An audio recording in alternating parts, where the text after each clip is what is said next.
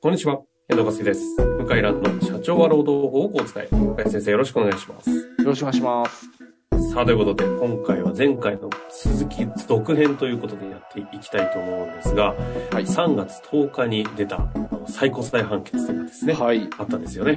はい。運送業を中心とするその振り分け方式という向井先生がネーミングしたものが、結果的にはまあ違法という結論になったというお話であります。はい。非常に難しい話を向井先生がね、まあ、この、要は一言で言うんだったら、人間使い放題プランというのはダメだという結論になったんですよというはい。話がありますので、ちょっとね、はい詳しいところはぜひ前回の方聞いていただきたいんですが、はい。今回、この違法性に対して、じゃあどう解決するのかということがないと、単なるね、あの、問題提起で終わってしまうんで、ただはいその解決策を2年半前から実は番組でやっていたと。はい。いうね、こう未来予想をしていた向井先生が、ドヤ顔で今日は、じゃあどう対解決をするのかという話をさせていただきたいなと思っております。そうですね。はい。まあ、だから振り分け方式やってるお客様いっぱいいて、今も訴訟をうちの事務所、僕が知ってるだけでこの振り分け方式3、4件やってるんですね。でも相手は、えーっと、やっぱね、未払い残業代専門にやってる先生と、アディーレ・ベリーベストかなもうなんか、いつもの顔ぶれって感じなんですよね。もう。そう。あ、お前か、みたいな。うん。やっぱちょっとね、だんだん、ま、まあ、難しいと思わな思わないんだけど、マニアの世界になりつつあって、前はいわゆる人権派の先生とばっか当たってたけど、人権派の先生ってそんな増えないんですよ、数が。うんやっぱり一定割合なんですよね、今でもね、昔も。で、その、バディーレ・ベリブさん、もう巨巨大な組織になってまして、未払い残業代専門事務所も名前言いませんが、大きくなってて、もうそういう人たちとの、まあ、争い、戦いって感じなんですよね。なるほど、そう。それで苦しいんですけど、じゃあどうしたらいいんだってお客さんに、まあ、よく聞かれて、まあ、ずっと悩んでたんですが、まあ、3年前にひらめきましてね。3ど。年ひらめきましたね。3年前かな？三そう、3年前にひらめいたんだ。コロナの時に暇だったのかわかんないけど、なんかひらめいて。これってオールブアイでいいんじゃない？って。で、なんでかっていうと、オールブアイにすると、例えば簡単ですね。向井くん、君の月給は、あの、売上の半分になるよって、来月から。で、残業代は、あの、それに対して払うよと。え、そんなのいいんですか？って思うじゃないですか。給はいはい料が全部部合で決まるなんて。え、基本給とか払わないとダメなんじゃないんですか？って思うじゃないですか。これがね、OK なんですよ。いいんです。うん。まあ、結論から言うとね、OK なんですね。はい。で、未だに本出して、もう2年経つ、え、1年経つかな ?2 年経つかな？えー、1年半ぐらい経つかな？本出して。そうですね。出した、オールブ IQ はこう使えっていう本、日本法令さんから出したんですけど、ええこれに対するね、クレームはないですね。違法だとおかしいっていうのはない。ところどころありますけど、あの、全体にもう正面からおかしいっていう人は誰もいないですね。やっぱ正しいと思いますね。実際あの頃は、あの、提案して動き出しだったじゃないですか。もうこれからかれこれ2年半、3年近く運用してるところが出てると思うんはい、ですけど、そう、そうですね。いいい感じで動いてる。いいい感じで動いてますよ、定着してるとこねはあおお。それで、オールブ IQ の残業代ってのは安いんですよ。うんあこれもええ、あの、取り上げたと思うんですけど、例えば残業代って普通は基本給で時給計算して、それに1.25払うってやつじゃないですか。うんうんう。うんん。ね、だけど、オールバ VIQ の、オールバイ q の場合は、残業時間込みで時給計算するんですよ。例えば30万の、簡単に言うと、30万の VIQ で、えー簡単に言うと、何がいいですかね。200時間働いたら、残業時間込みで、時給は1500円なんですよ。はい、1500円の社員なんですね。で、例えば30時間、あ、200時間だ、30時間残業したら、時給が2000円だから、2000円かける30って思うじゃないですか。うんうん。2000円かける30なんだけど、割増率が0.25なんですよ。うんうんうん。1.25じゃないんですよ。0.25でいいんですよ。なんでかっていうと、部合給に基本給っていうか、あー1.25の一部分はもう払ってる支払い済みっていう計算になるんですね。へえ。そう。だからもう合法的に残業代を下げることができるんですよ。ああ、そういうことね。すごいでしょ、はいはいはいすごくないですか？その話ありま、前、前前回じゃないありましたよねしましたね時給1500円で30時間働いたら、だいたい6万、7万いっちゃうんですけど、それでいくとですね、1万円で済むんだよね、だいたい。30時間働かして。うーん。1万円ぐらいです。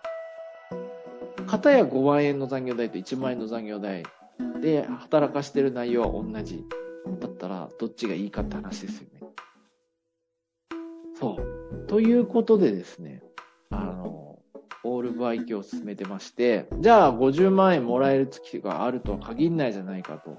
30万円になったらどうするのとあるんですけど、それは法律で決まりがあって、えっ、と、運送業、うん、大体6割ですね。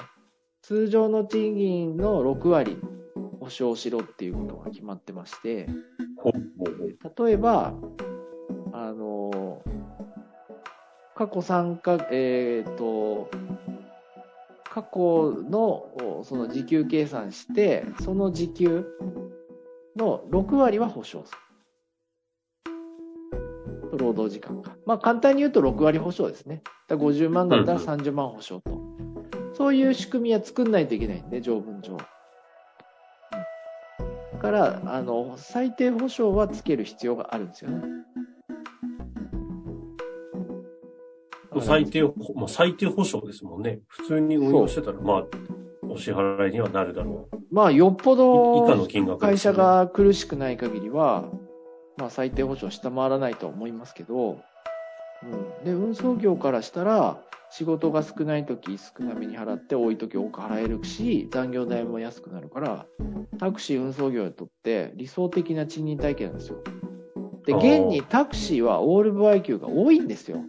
振り分け方式使って、ちょっと看板を掛け替えてるだけだけど、実際はオールバイ級なんですよ。なるほど、なるほど。うん。そう。だから、あのー私はおすすめしてるんですけどね。ところが、やっぱりね、オールバイ級の会社の文化と固定級の会社の文化って違うんですよね。うん。うん。どう違うんですか？あのー結局ですね、固定級が好きな人が集まるんだよね、固定級の会社。まあ、まあまあ、そうでしょうね。うん、で、固定給、あの、部合給が好きな会社は、部合給が好きなキャラの人が集まるんですよ。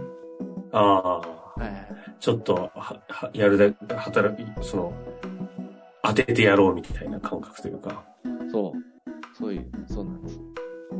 まあ、フルフルコミの世界系の雰囲気と安定系を求めるかのそうです。感じが出るわけですね。そうです。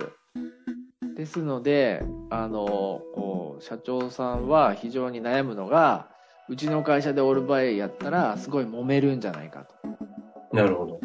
こう、暴動が起きんじゃないかみたいな。カルチャーフィットしないんで、結果、暴動が起きるんじゃないかと。そうそうそう。そういうのはありますね。えええた、ただですね、実際はそんなことない感じですけどね、やってみると。あの、結局、保証、保証してあげるので、一定金額を。あと、移行措置で、結局、移行措置をして、で、一定額を事実上保証しますから、3年とか。だから、あんま変わんないんですよね。ということでございます。なるほど。これ、あの、先ほどの話ですと、あの、書籍の方もね、詳しくはそちらの方を見るのが一番いいかもしれませんが、あの、実質残業代のさっきの0 1.25じゃなくて0.25で残業代は減らせると。これあの、導入企業、経営者サイドにおいては、いや、その制度はいいなって思う部分強いかもしれませんけど、これ社員への説明が相当ハードル高そうだという印象を受けてしまったんですけど、この点についてはいかがなんですか？高いですね。不安 高いですね。うん。いや、いや、あの、やってみれば、な、なんとかなるけど、あの、やっぱりハードルは高いですね。うん、ビビっちゃうよね。だけど、やらないと、もう運送業とか、ちょっと難しいと僕は思うけどな。待ったなしというか。うん、どうしてかというと、2024年問題っていうのがあって、はいはい。年間800、え960時間しか残業させられないんですよ。